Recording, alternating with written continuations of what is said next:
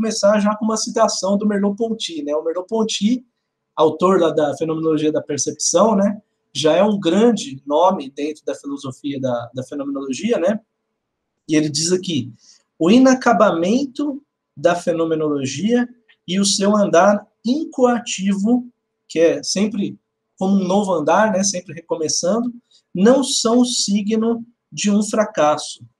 Eles eram inevitáveis, né? Isso eu acho interessante, para pensar a fenomenologia como uma filosofia, como uma perspectiva, uma vertente que a gente usa enquanto método, seja na psicologia, seja na geografia, seja na sociologia, né, nas ciências humanas, de um modo geral, que ela não tem um fim, ela não acaba, ela não se encerra.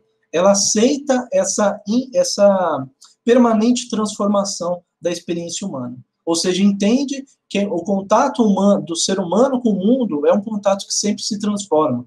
Então não tem como eu acabar uma teoria, não tem como eu encerrar, dizer isso é X ou isso é Y, né? O contato do ser humano sempre vai se renovando e se transformando. Ela se coloca aberta para sempre olhar para esse contato de uma maneira até um tanto ingênua, como se eu estivesse vendo pela primeira vez, como se eu estivesse visitando uma cidade de um país que eu nunca fui, né? Que eu estou vendo tudo novo, não sei como que é isso, como que as pessoas se relacionam, como que é. é essa disposição que eu acho que é uma disposição talvez bem originária na filosofia, se a gente for ver lá atrás com Sócrates, né, que é se colocar como não saber, eu não sei ainda.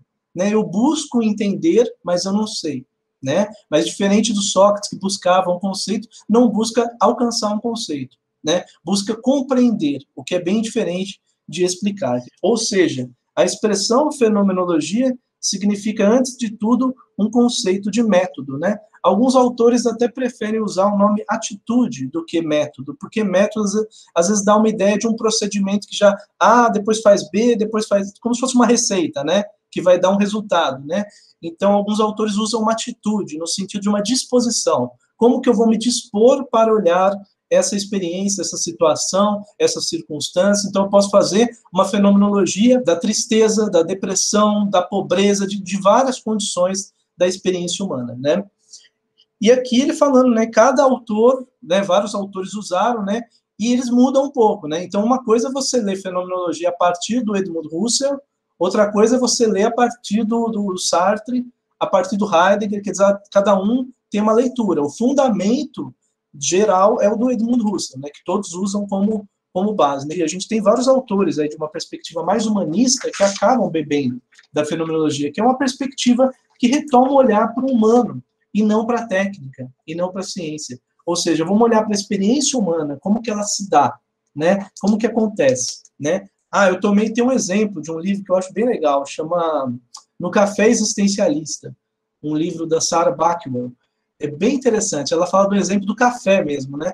Ela fala assim, eu posso pegar o café e falar toda a ciência do café onde foi plantado os grãos, quanto tempo ficou, como que foi a colheita, de qual época, qual que é o tipo desse grão, qual que é a espécie, qual que é não sei o quê, né? Como que foi feito, com quantos graus de ebulição a água estava, né? Como que foi coado, como que foi moído, né?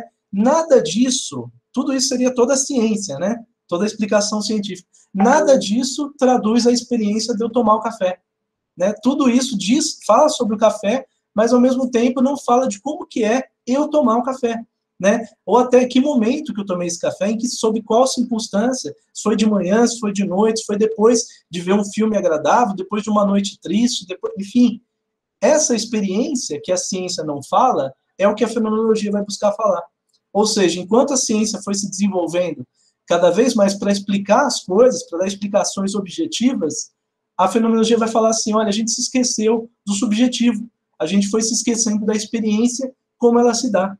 Por isso que a fenomenologia propõe essa volta, famosa volta às coisas mesmas, né? Ou seja, eu não vou falar do café enquanto o café em si, objetivado, mas eu vou falar da minha relação com o café. Então, se a gente for pensar isso na psicologia, é, a pessoa não vai falar da ansiedade no sentido da ansiedade objetiva. É muito comum gente que, recém-formado em psicologia, está atendendo alguém e faz um diagnóstico lá de ansiedade, né? E a primeira coisa que a pessoa faz, toda é, preocupada, ansiosa, né? O psicólogo ansioso também, né? vai lá no Google, joga ansiedade, começa a baixar vários livros e lê, para entender o que é ansiedade. Acha que lendo esses livros ele vai entender melhor da pessoa, né? E aí vem o fenomenólogo e diz assim: não, deixa esses livros de lado.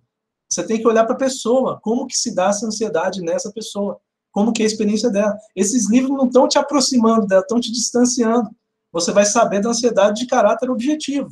Né? As teorias todas você vai saber, mas não vai saber como se dá essa ansiedade para essa pessoa, nessa circunstância específica, como que se deu, né? Ou seja, entende que a experiência é, a subjetiva ultrapassa as objetivações que a gente coloca por meio da ciência, por meio da técnica, né? Então a fenomenologia ela faz ao mesmo tempo não só uma grande crítica a essa técnica cientificista, positivista, mas também a filosofia idealista, né, a filosofia que traz por meio das suposições, abstrações, né, da razão, explicações também para a realidade. Então, ela vai buscar a explicação da realidade na própria vivência, na própria experiência. Por isso que o, método fenomenológico ele vai se ater às experiências. É o objeto de estudo dele é a experiência. Como que a pessoa experimenta esse momento de pandemia, né? Para uma pessoa tá bem, a pessoa às vezes está tranquila, né? E tem gente que não, tem gente que está saindo, que está correndo risco, que está deixando o filho em casa, que está deixando o filho com mãe, com vó, né? Quer dizer, para cada pessoa está de um jeito. Então não dá para falar assim, a pandemia, tem gente que fala, né? A pandemia é boa, olha o que eu aprendi. Então fazer uma fenomenologia da pandemia não é dizer o que a pandemia é, mas como que essa pandemia se dá para cada grupo de pessoas, ou para cada pessoa em particular. Né? Para uma pessoa pode estar tá ótimo, para outra pessoa pode estar tá terrível perdeu o emprego, não tem como que trabalhar, está passando aperto, está passando até fome às vezes, né? Principalmente aqui no Brasil a gente sabe que muita gente está passando por isso, né? Então assim, fazer fenomenologia é não se ater ao objetivo, é olhar para as características singulares e para o subjetivo também, tá?